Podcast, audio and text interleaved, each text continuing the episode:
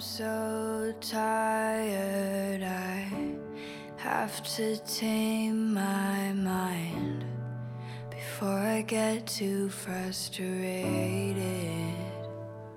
Mm. Can't go back in time to change in someone's eyes. That I was not something to 嗨，各位同学，大家好，我是姚老师， 欢迎大家来到今天这一期的英语口语每日养成。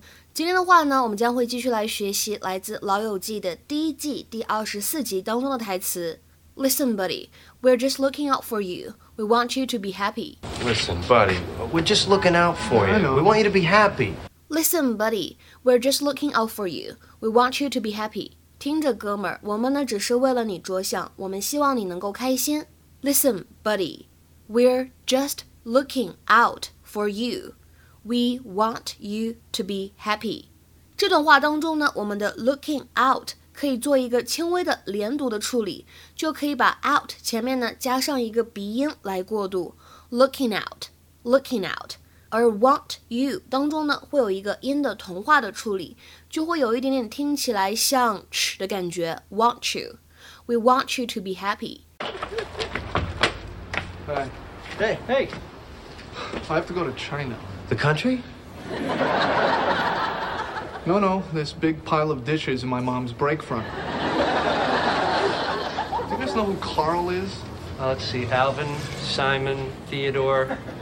No. Well, Rachel's having drinks with him tonight. Oh, no. How can she do that when she's never shown any interest in you?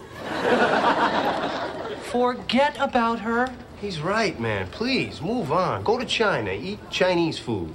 Of course, there they just call it food. Yeah. I guess. I don't I don't know. All right, just just give her this for me, okay? Listen, buddy, we're just looking out for you. I know. We want you to be happy. And I may only have a couple beers in me, but I love you, man. I'm still on my first. I. I just think you're nice. 今天节目当中呢，我们重点来学习的表达就是这个 look out for somebody or something。如果呢，平时我们在日常生活当中，你走在路上，有人突然对你喊了一声 look out，那你是什么反应呢？其实这样一个动词短语 look out，它呢并不是指让你往外看，而指的是 watch out，或者我们说 be careful，就是小心啊、注意啊这样的意思。所以呢，我们说 look out for somebody or something，它的第一层比较简单的意思就是可以用来表示当心什么什么，注意什么什么。然后呢，在有一些场合当中，也会带有一些寻找的意思在里面。To be aware of one's surroundings in order to look for or be aware of something。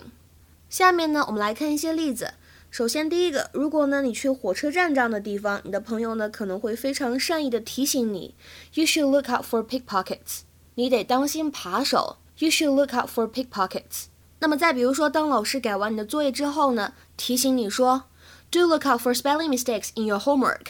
你的作业里面一定得注意拼写错误啊。这个句子呢是一种非常强调的语气。Do look out for spelling mistakes in your homework。那么再比如说，当我呢购物的时候，我总是会去找那些划算的东西。I always look out for bargains when I'm shopping. I always look out for bargains when I'm shopping. 看完这几个例子之后呢，我们说这样一个动词短语 look out for somebody or something，还经常用来表示照应、关照这样的含义。To watch over someone to ensure their well-being。比如说，举一些例子，We should look out for each other。我们应该呢彼此照应，互相关心。We should look out for each other。那么再比如说，这次出门你得照顾好你的妹妹，明白吗 ？You need to look out for your little sister on this trip, okay? You need to look out for your little sister on this trip, okay?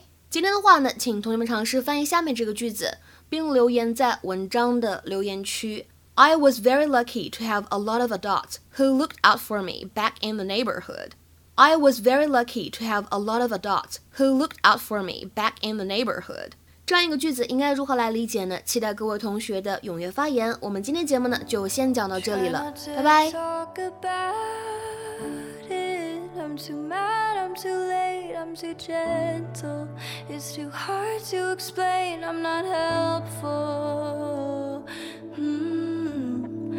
It's my body, and I'm trying to hate you, cause I want to. It's my body, trying to.